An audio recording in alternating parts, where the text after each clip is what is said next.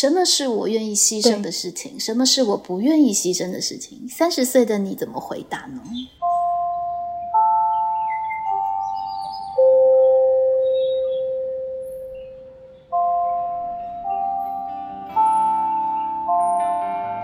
导师时间。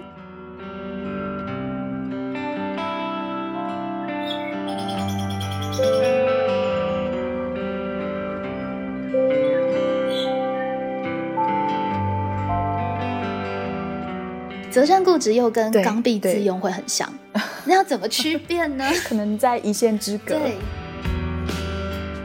我觉得这些叩问的意义就是说，让我有机会在这么奔忙的一个岁月里面，有一个理由停下来，问问自己，到底哪些事情是我真正在意的，然后哪些问题是我应该给自己一些答复的。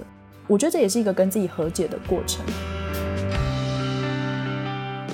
就像是游乐园，你一开始会依依不舍，可是你会玩到一个时间点，觉得啊够了，今天满足了，然后心满意足的回家，对，流连忘返而心满意足的回家。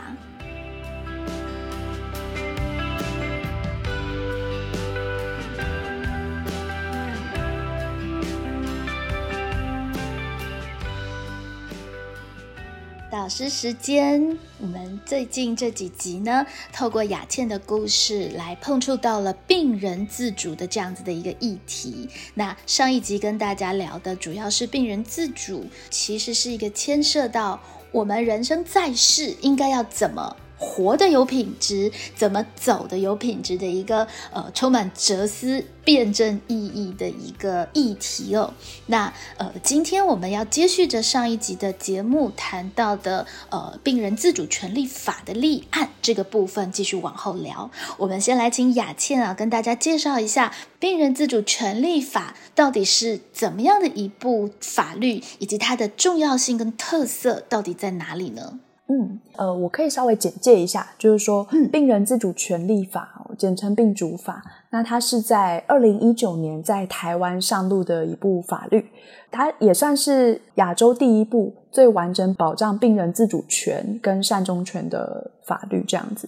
所以，我们应该接下来来谈谈，到底这么困难又这么优美又这么有哲思意义的一套法律，到底是怎么跑出来的呢？这个就要来呃提到，也是影响我，就是呃二十岁的下半很重要的一个人，这样子，也是我现在病人病主中心的这个大家长、执行长，就是杨玉兴委员，这样子。呃，因为玉兴委员就是在担任立法委员期间，是在二零一二年到二零一六年的期间，他几乎可以说是以一人之力 起草了这部法，哦，就是跟那个玉兴委员的先生是台大哲学系的孙孝志教授。哦，那因为是孙老师本身就研究哲学伦理学，呃，早期就一直在关心末期病人相关的议题，所以就一起加进来做这个立法推动，然后起草了病主法，跟很多的这些机界啦、哈法界啦、伦理学界这些做了很多的沟通。然后就去国会闯，把这个法案闯通过了，这样子。而且就在那个通过的故事一定要讲一下，就是那是在那个听说是那一届是二零一五年底，哦，十二月十八号，那是那个会期，国会都有会期的期限嘛。他在那一届的那个最后一个会期的最后一次开会的 现场，他们下午 三点，下午三点要提交，最终就是党团协商通过这个法案，这样子。在两点，类似说最后四十秒的时间，最后一个党团才签字同意，说好好好，所以整个就是几乎就是压线很惊险的送到院会，然后就是三读通过这样子。就是人家如果说当立法委员到底目的是什么，其实玉兴委员他的目的就只有一个，他就是想要立这部法。对，因为玉兴委员自己本身是罹患罕见疾病的一个病人，就是说，呃，就他自己从十九岁开始哦就被诊断出一个罕见疾病，是一个肌肉型的病变。那这个病变会让他从呃四肢，然后从看得到到看不到的肌肉都会逐渐萎缩跟没有力气。对，所以呃，玉兴委员就从十九岁像我们这样子一般正常活泼的这个人这样，然后一路到行动不便，然后到现在就是只能以轮椅代步，所以。对啊，所以玉兴委员就是长期就是他就是非常的理解哦，身为病人还有这种呃身心障碍者的处境，所以在在他进去当呃立法委员的时候，前期也是呃持续都在推跟身心障碍者有关的这些保护的法律，那到最后就会觉得说要还是要回归到说对病人这个更大的群体要有一个以病人为主体的保障这样子，对。而且刚刚好，这个玉兴委员呢，其实就是我的表姐。哦，天哪！我第一次听到的时候，我也是整个吓到不行。就这关系真的是太奇妙了。对 对，然后其实其实玉兴姐姐她她长得超美的，她其实很漂亮。对，而且她学艺术嘛，我还记得她那年考上，当时还是国立艺专。对，就是艺术大学，当时是国立艺专的时候，然后那个全家族就是呃很。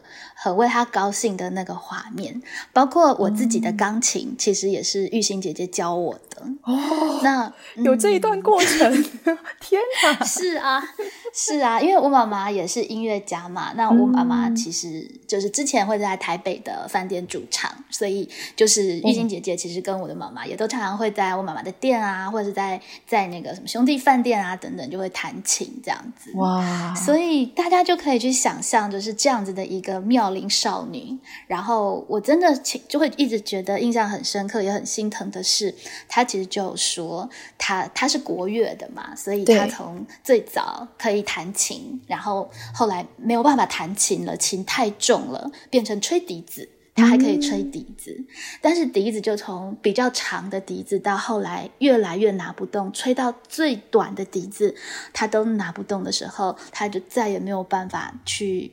玩他最擅长的音乐，嗯，对，所以，然后，嗯，我觉得其实更悲伤的是，其实我的。两个表姐还有个表哥，就是他们是三姐弟这样子，就是都罹患了这样子的疾病。就是虽然都各有才华，可是真的就是都有这样的疾病。然后我也印象很深刻，就是姐姐跟她的姐姐，就是我另外一位表姐，他们就在聊说啊，生活这么痛苦，那不如死了算了这样。后来玉这个故事我有听过，对，玉欣姐姐就是说，既然我们连死都不怕了，那我们要不要好好的活活看，看看会怎样？所以玉欣姐姐虽然就是身体是很很受限的，可是你看她当过主播，然后呃当过立法委员，就做了一大堆就是一般正常人可能也没办法做到的超嗨的事情。然后呃聊起天来，哦，我如果跟这个玉欣姐姐聊天，真是一种不得了的状态，因为我们两个人就是都很爱讲话，然后在一起真的是可以从白天聊到晚上这样子，可以想象。对，因为佩蓉姐跟呃玉兴委员应该都是属于那种哇超发想型，然后很有理念、很有创建，然后无可救药的相信一切都有可能这样子，非常正向。可是你看，对，也真的也真的有谁可以想到像这么困难的一个法律，就是会有一个人就是坚持相信它会可能性，然后引起这么多人的呃关注。所以真的是，只要我们不小看自己，真的有很多的可能性。对对，所以呃。对，就是说，玉兴委员一直以来，其实就整个为人，就是整个表现出来都是非常的，让我们觉得说，哎，很很正向，很有力量。虽然他知道他的身体有这样子的局限，可是玉兴委员对于他的理念是从不退缩，也不会轻易放弃。而且最重要的是，玉兴委员会一直秉持着说，很多事情是可以沟通的，就是说互相沟通出来，然后让理念。呃，共同让各个不同的立场、不同的领域，其实大家是一起共同促成、共荣共好的状态。那所以，其实我也是因为佩蓉姐的缘故而认识了玉兴委员，这样，然后我就一直对玉兴委员非常非常的敬佩，就是不管是他的精神理念，跟他这样子的，嗯，对人待人处事的各种的状态，对，所以现在又能够在他的底下一起来共事，其实我真的觉得是我。算是呃，如果说三十岁以前最重要或最幸福的一个决定，我觉得就是 进来病人自主研究中心工作，是我最幸福的一个决定。这样，是，而且感觉雅倩其实不止病人自主这边有了很多的思考，其实你在自己的生命、工作的工作的工作观，或者是呃跟家人的相处，或是对于自己生命的一些思考，好像都有蛮多的呃不同的见闻。这个部分你会大概怎么样去谈它呢？嗯，其实应该说，我觉得也是在接触病主法之后，还有呃，玉兴委员呃常常跟我们谈的东西之后，让我开始意识到，我其实应该要，因为我可能从十八岁就上来台北嘛，那不管求学或者是后来自己创业，我一直很专注在打拼自己的事情这样子。对，那但是因为病主法，让我忽然间意识到，其实我应该多花一些时间给家人。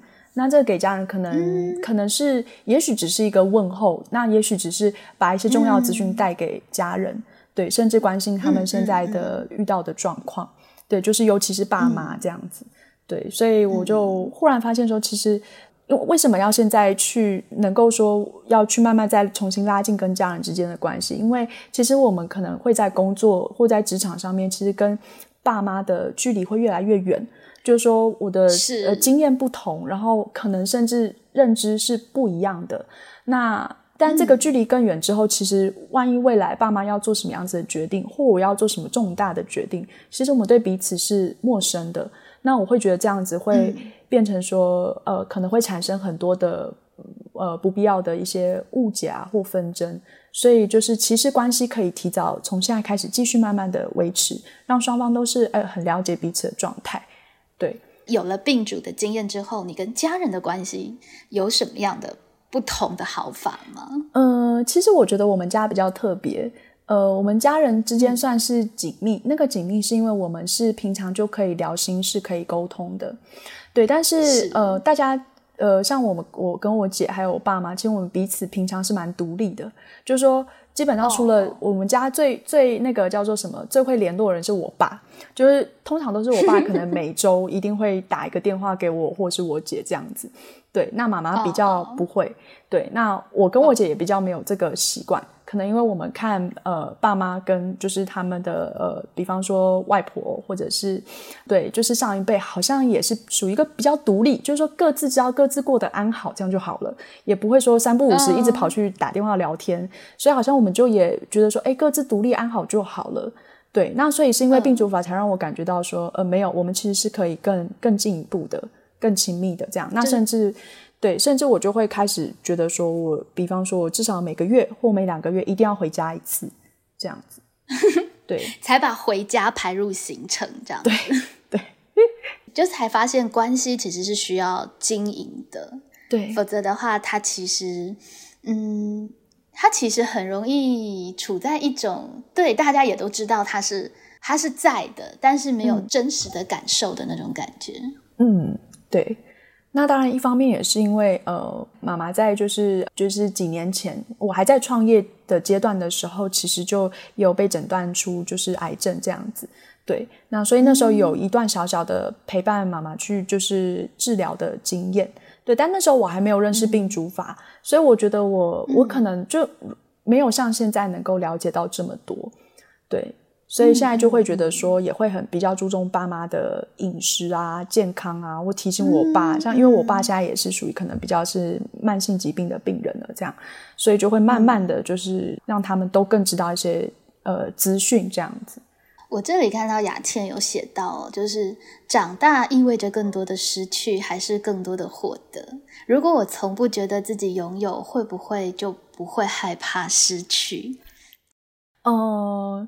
这就是说，确实可能看到爸妈的一个状态嘛，或者是说，呃，看到自己就是从毕业到现在可能三十岁，好像在大学经历过很高峰的经验，到现在好像回到一个归零，就是在成前程培养自己能力等等，就会一直去思考说，那长大到底是更多的失去还是更多的获得？好像都有这样子。有时候有人会问我说：“好像我看起来一直都很正向，就是很多人可能会对于自己年龄的失去，对于家人的远离，对于关系的呃呃离开这样子，会觉得说放不下。对，那我自己好像从小就有一种感觉，就是就是从小我大概晚上躺在床上就会觉得说，嗯，我好像我觉得我现在拥有的一切，我觉得很幸福。可是我知道这也不是。”都是我的，这不是我自己真正拥有的，我只是刚好在现在有他们。对，那有一天这些人事物终将离开，而我也终将离开。所以我觉得我一直保持这样的心态的时候，我好像就比较不会对于失去这件事情觉得说好像很害怕。对我，我不会紧抓着他们，我早就知道他们总有一天都会离开这样子。但是这个做好心理准备，这样 对，做好心理准备。但当然就是也不是因为这样想就觉得说啊，反正都会离开啊，不用去经营啦，吼，那就随便，对，随便啦。那个什么理理想或梦想，不用去努力啦，吼，对酒当歌，就是就是当下那个好好的享乐就好。我也就不会是这样子，就会觉得说，更因为这样，所以我就去把握自己的。呃，每一刻的时间去做自己想要的事情，以及去不要去让这个自己亲爱的人去受到伤害，更专注的回到此在此刻，就是这个时间点，因为我们已经弄清楚了它不会永恒，所以其实就更可以就是专注的在此在，把这一刻的感觉跟关系给。经营好了，哎，这刚好跟我今天看的电影好相关哦。就跟大家推荐蛮值得看的电影，叫做哎，好像叫脱稿。我来查一下哦，脱稿玩家这部电影真的是我觉得很值得去看。对，就是现在院线上映，所以又不能剧透。但是总之，它的剧情就是呃，结合了电玩，又把那个人生虚实其实讲得非常好。那里面有一个很重要的一个，就是男主角遇到极大的冲突，就是他忽然之间发现人生好像是假的的时候。嗯，对，然后觉得这一切有什么意义呢？那他的朋友就告诉他的一件事情，就是说。假的又怎么样呢？这一刻我真实的想要帮助你，我这一刻真实的想要跟你成就一件事情，这个是真的啊，就是这种感觉是真的，非常现象学，有没有？对对对，这个这个也是一个应该说我们在思考生命的时候，最终会得到的、会进展到的一个状态啦。就是说，哈，我努力到底有什么用？这样，就人活着努力到底为了什么？如果我们终将一死，对，但是反而是就是说，就是刚才佩蓉姐讲的那。此在或此刻，我的意义，我不要说我人生因为最终会死，我就没有意义嘛，并不是这样子，而是现在我跟你的关系，或者我跟谁要一起做的事情，而且它成就了，这个成就也对社会有所帮助，或者是造成了某些影响，它就是意义。有点像是我自己后来的想象是，就有点像是你到了一个游乐园，对你一开始进去的时候就超嗨，你会玩这个玩那个等等的，但是游乐园你总有一天会离开嘛。可是我们去游乐园，好像不会进去的时候就想说啊，反正会离开，那我就坐在这边等就好了，有什么意义呢？你有没有认真？你有没有认真玩过？你有没有玩到很多东西？其实还是有差别的嘛。就是你玩的尽不尽兴，这一件事情本身其实就是意义的本身。嗯。然后现在当然，因为你人生也确实好啦，就还可以算是至少是。还算是死亡，其实相对来说离我们还有一点点遥远，就是至少在正常的情况下的一个状态，所以确实就会有一点点想到死亡的事情，你还是会有点害怕，或者是亲人离去。可是后来我都这样安慰自己，就是我觉得，虽然我现在觉得想到死亡会害怕，可是。我会不断的增长，我的智慧也会不断的增加。嗯，就是等到我真的要去面对它的时候，我猜测那个时候就已经有一定的、一定的经验跟心智去可以对应它。就像是游乐园，你一开始会依依不舍，可是你会玩到一个时间点，觉得啊够了，今天满足了，然后心满意足的回家，对，流连忘返而心满意足的回家。嗯，对，然后回家你也会很开心。对，就是如果是这是一趟很棒的优质的旅程的话，应该是你出门的时候会充满期待，非常的开心。但是你也不是想要一辈子住在游乐园里，就是你会玩到一个程度，你会觉得哇，够了，够本了，我可以心满意足的回家。嗯，对，我觉得佩蓉姐这个举例真的很棒，就是帮助大家做生命思考的时候，就是说知道了病主法，或者说跟玉兴委员的工作经验，也让我就是。像刚才佩蓉姐所讲的，会去思考生命的这些事情，然后会有不同的这些发现。对，所以我觉得，呃，参与病主法最大的一个改变就是，呃，写的那个稿子就全部都变问号。对，对我对我自己的三十岁的自己，其实不是一个给自己一个更好的答案，而是我留给了自己非常多的问题。对对对，就是问题越来越多，这可能就是参与一个哲学性的计划的一个结果，这样子。对，我是谁？我来到世界的使命是什么？什么是我三十年来坚持不曾放弃的事？什么是我最后悔的事？就开始有一大堆的叩问。嗯，你觉得这些叩问的意义是什么呀？我觉得这些叩问的意义就是说，让我有机会在这么奔忙的一个岁月里面，有一个理由停下来，问问自己，就是回顾，如果说以三十岁为界，回顾自己过去这三十年，到底呃哪些事情是我真正在意的？然后哪些问题是我应该给自己一些答复的？就是说，可能我心里有答案，我心里没有答案。对，那但是我觉得都不管有没有答案，或是答案好不好，对不对？因为每个阶段回顾的时候，我的这个问题的答案一定都不一样。我是谁？可能每个阶段的我都是不一样的谁。对，但是我们总要有一个时间，这样停下来问问自己，然后给自己一个答案之后，定位了自己在现阶段。呃，就是我对我自己的理解是什么？好，那我觉得这也是一个跟自己和解的过程。如果说这个阶段我知道了我最后悔的事情，那下一个问题可能就是，呃，我还可以怎么样去呃弥补这件事，或者我可以做些什么来让自己放下？嗯，对，其实最终就是走到生命的最后，其实医疗的决定只是帮助大家，就是说。我可以在呃，就是外外身体的身体形式上外在的痛苦可以减轻，好，或者是说可以变得舒适。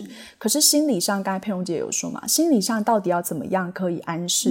其实很重要，就是跟自己和解，还有跟自己的关系和解，就是说有关系的这些人。那这些和解怎么做呢？不可能是所有的问题集中到最后，那个已经躺在病床上，自己很虚弱了，脑袋根本都没有办法思考，又很痛苦。那时候只会想着说：“天哪，为什么这件事情发生在我身上？”那时候都已经没有办法去想这些更重要的问题的时候，把这些问题提前到呃生命的重要阶段的时候，随时的问问自己，随时的就像嗯把垃圾桶倒一倒。好，随时倒一倒，倒到最后，当然，嗯，等到临终的时候，就是一个身轻无负担的状态。没错，所以其实自己都可以给自己的生命设一些节点，比方说雅倩要过她的三十岁，我要过我的四十岁。那我们随时其实除了往前 奔跑，要记得停下来去思考。我想问雅倩，因为你里面有写到，什么是我愿意牺牲的事情，什么是我不愿意牺牲的事情？三十岁的你怎么回答呢？三十岁的我怎么回答呢？呃，我必须要很诚实的回答。现在的我愿意牺牲的事情，呃，可能就是睡眠。我愿意牺牲的事情，可能就是睡眠。我真的真的越来越不牺牲了，所以真的有差。三十岁的我也会牺牲，可是四十岁就觉得好像睡眠已经越来越牺牲不起了。但是当然，伴随着睡眠，我还稍微稍微愿意牺牲一点点的是那个。过分的完美的追求，我愿意牺牲一点点完美。我开始愿意牺牲这个，以前我是毫不愿意牺牲的。对，那所以都做的真的不愿意。对 对，就是说有时候是自己的执着啦，这样。那所以什么是我不愿意牺牲的事情？我觉得一直以来不愿意牺牲的就是呃对人的和善。嗯嗯，对人的和善跟对人的。关怀是我不愿意牺牲的事情，在任何在职场，在生活，对我我我不愿意做一个就是看着别人有有难，但是我却不伸手的人。对，这个是我一直都不愿意牺牲的事情。其实这个可以保有，也算很幸福。就是反过来说，因为有些人也许他也知道这个珍贵，但是真的被现实逼得他不得不牺牲这个东西。对，其实这个问题，其实它的确是，对它其实就牵涉到了我们对于价值的排序，对不对？我觉得我到了现在的这个人生阶段，我愿意牺牲的是，嗯，我觉得我越来越敢牺牲暂时性的名声。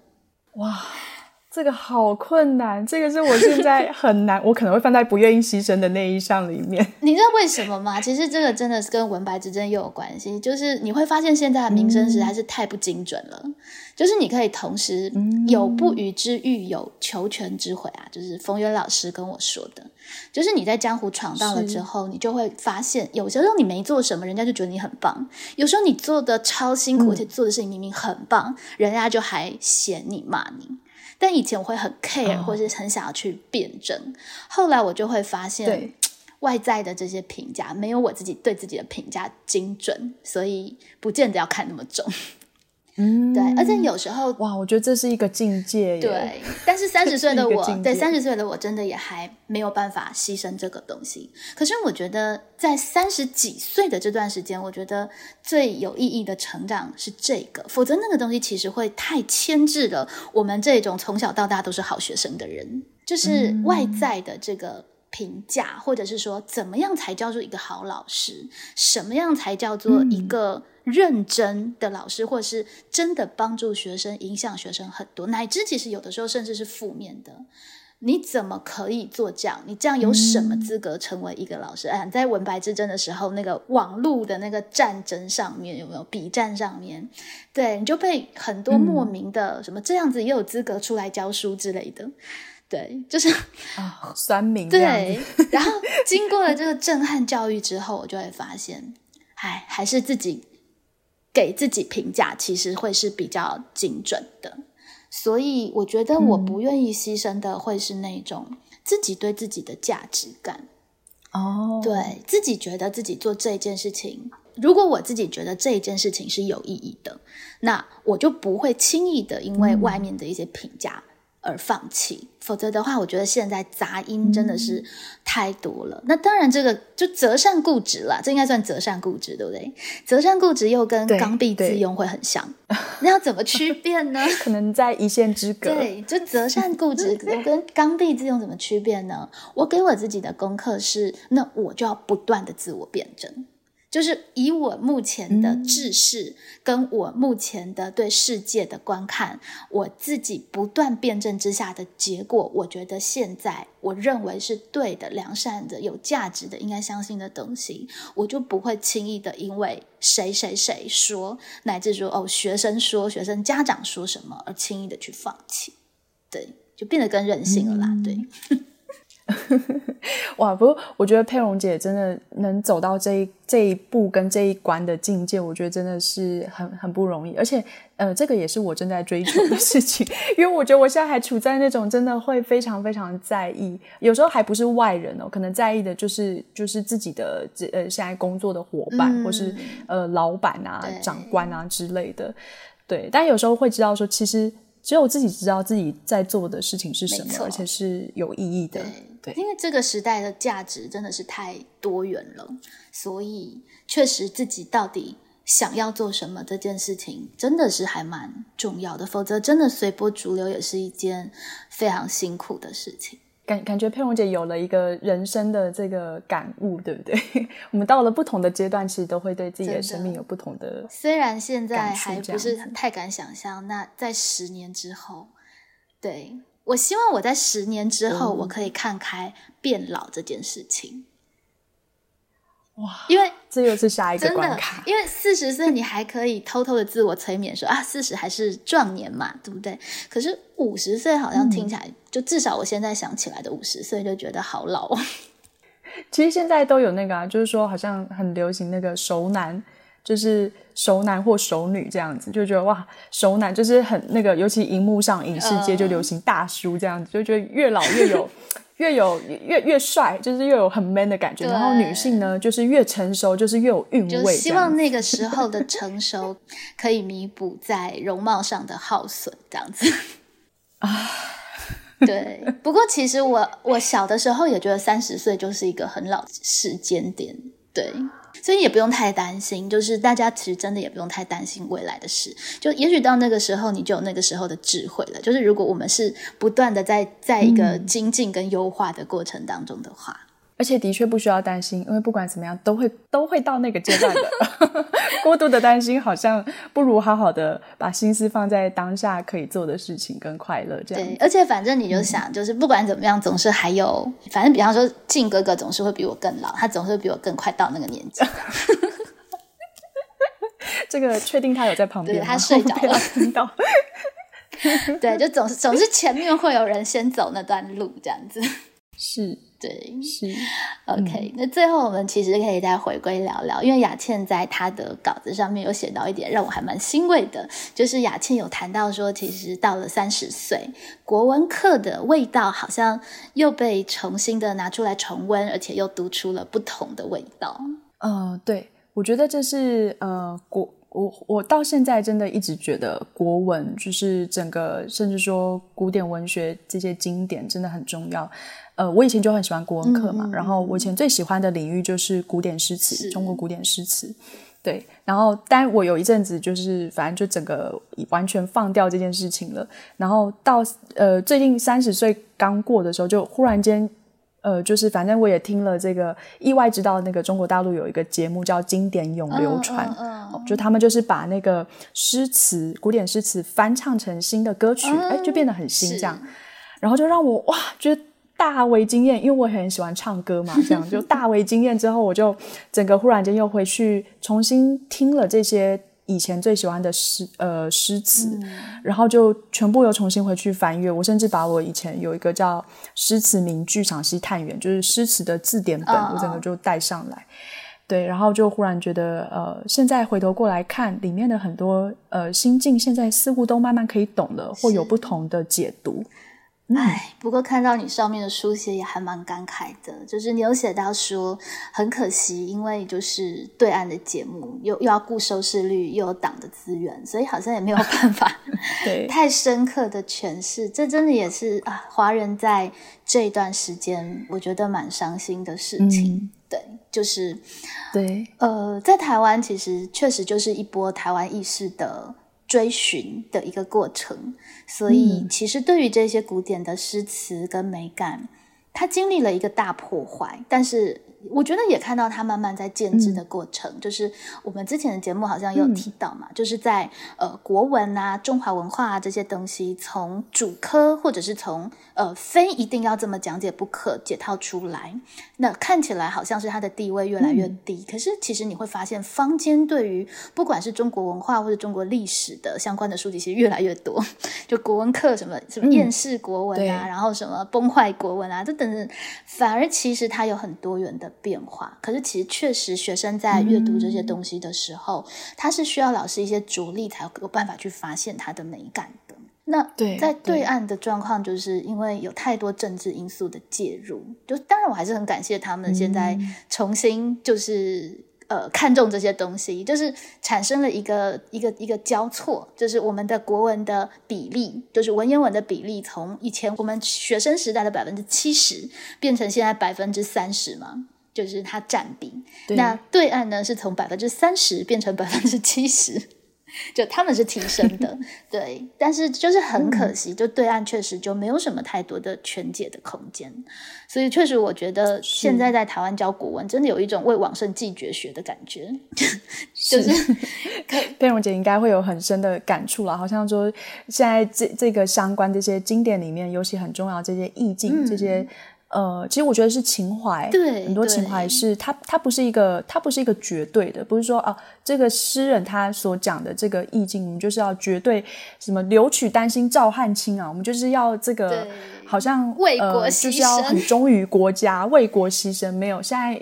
有也有很多不同的全解空间，没错。但是有这些诗词可以帮助我们去思考这些事情。对，它是一个很好的媒介。包括刚刚雅倩的一连串的叩问，其实有的时候正因为诗词它写的很朦胧，或者它意识很多元，有的时候它其实反而更能够触动你内心。它本来就是朦胧而且说不清的那些情怀跟感受。是是。雅倩有什么诗词是你现在想到，然后觉得哎很有意思的吗？呃，我想要来分享，就是因为我个人我自己就是很喜欢苏轼嘛，就跟大家一样，他喜欢的词人，对。但我我的喜欢是我会到把他的诗词背起来的哈，我这个是有忠诚感的。那嗯。我很喜欢苏轼的一阙词是《临江仙》，呃，这在我高中的时候，十五十六岁，我就非常喜欢这阙词。你来先朗诵一下，朗读一下整阙词。好，我来朗读一下这阙词，《临江仙》。夜饮东坡醒复醉，归来仿佛三更。家童鼻息已雷鸣。敲门都不应，倚杖听江声。长恨此生非我有，何时忘却营营？夜阑风静胡文平，小舟从此逝，江海寄余生。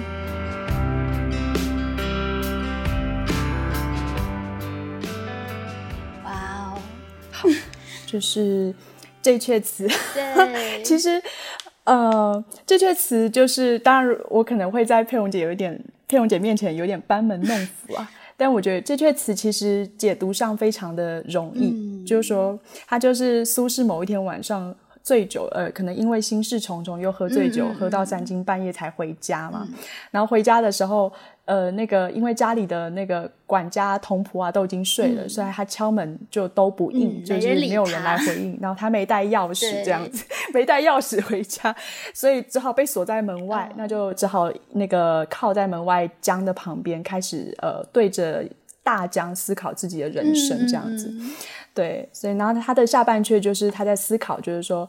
哦，就开始感叹说，这个好像自己人在江湖，身不由己啊！哦，就是有这么多的这个自己无力回天，没有办法去解释的事情，什么时候才能何时忘却盈盈呢？就什么时候才能忘却这些世间的纷纷扰扰？这样对，然后看着这个夜晚的江面，然后就是非常的平静的状态，对，很希望小舟从此逝，江海寄余生，就很希望从此我干脆就驾着一个小舟就。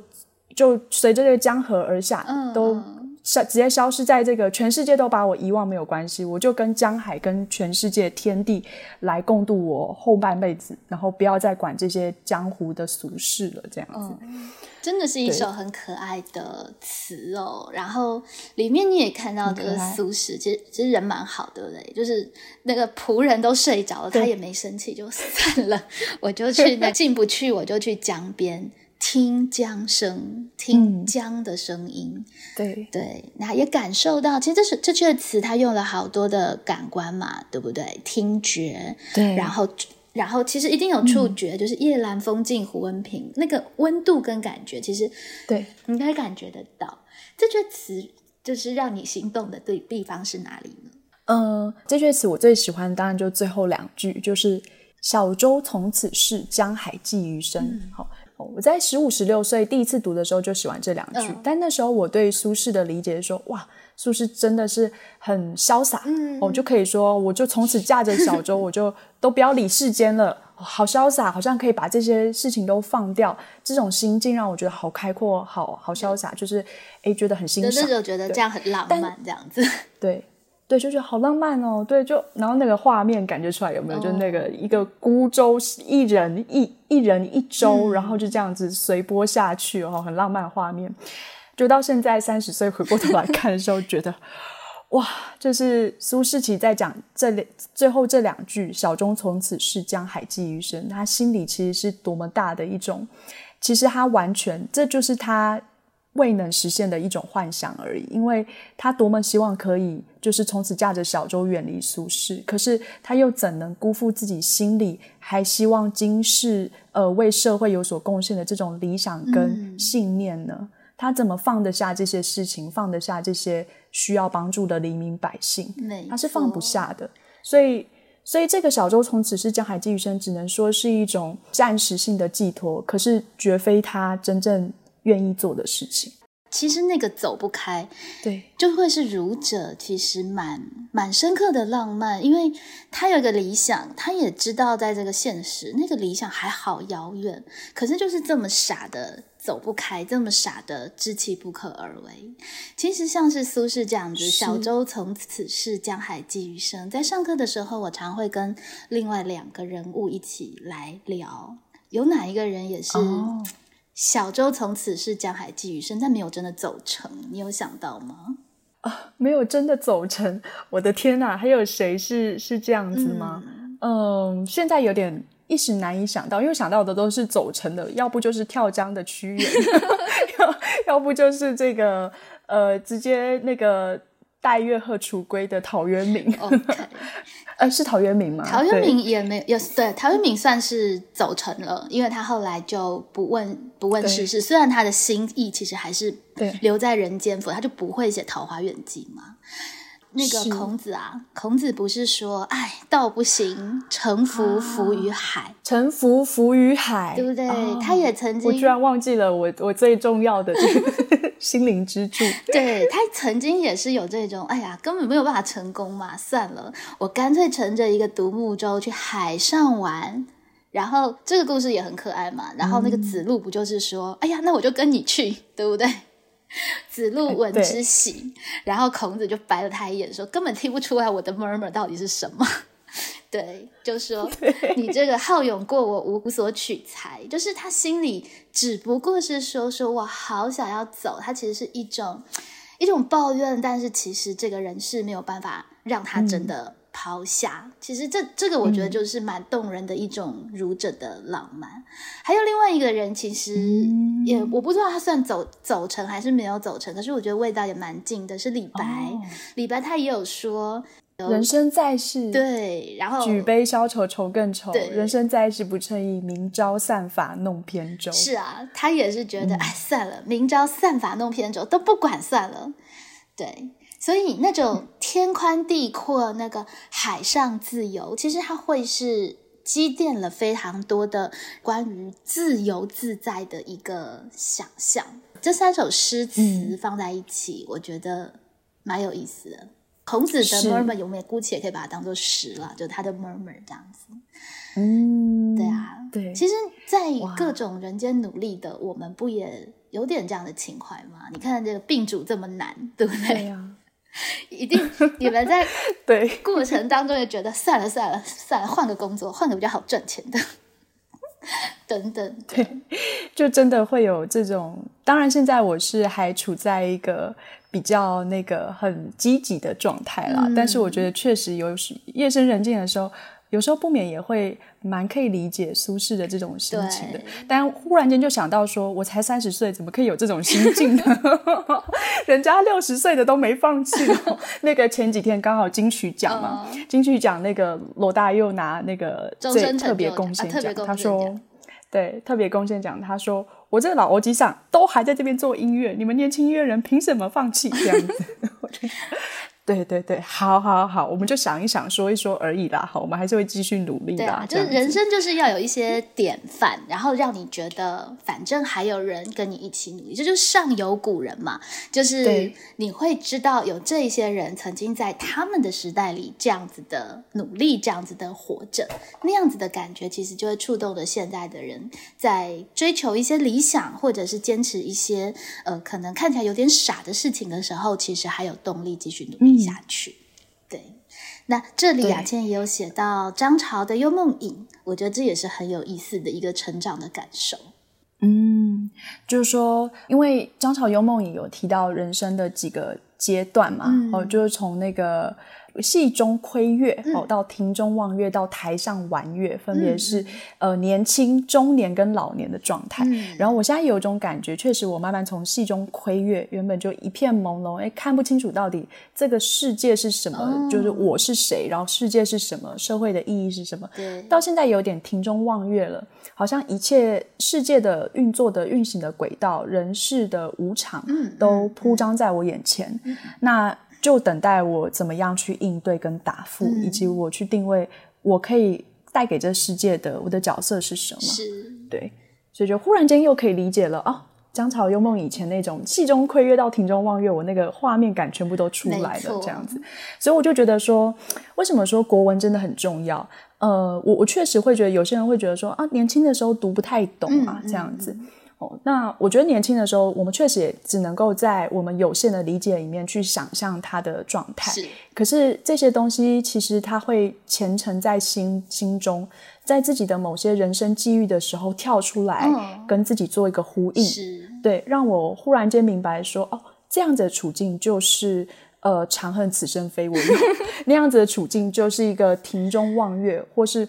某个处境就是一个人生在世不称意这样子，就是说，我觉得会有很多的处境的对照，能够帮助自己去度过一些呃不容易的关卡。是因为你会发现，人生这个复杂程度哦，真的不是什么公式可以写得清楚的，所以有的时候真的是诗词会是更贴切的。对，所以我们要一起持续的畅谈国文。那呃，畅谈国文的目的，其实重点也是回归到我们的自身，让我们自己在生命的成长的一个过程当中，你永远都可以找得到一些的词汇来帮助自己言说自己的状态。我觉得其实这是国文蛮重要的一件事情。其实最后，呃，我觉得我现在理解一件事情，就是说我们每个人人生中。希望终究要求的是一个圆满，嗯，就每个人都希望自己人生最后是圆满的。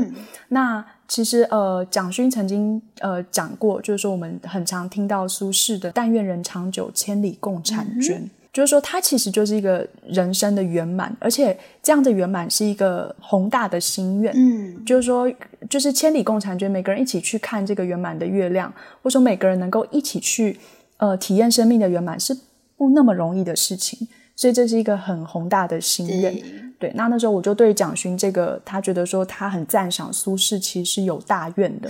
那我也会觉得说，像这样子宏大的心愿，也希望呃分享给更多人。就是在我在病主中心跟着玉兴委员努力的路上，其实我们也是希望把这个圆满的大愿能够分享给更多人，让大家知道说。怎么样达成这件事情？是那可能先从做好医疗决定，先从做好家庭的关系的沟通，那甚至做好对自我的和解。对，那个长久啊，事实上不见得是生命的长久，而是你可以长久恒长的感觉到你自己的幸福跟满足。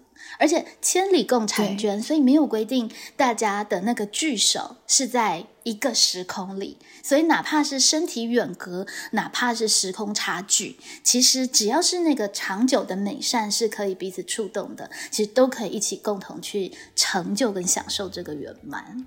对对，好哦，我们雅倩的故事聊到这里，我们要先告一段落。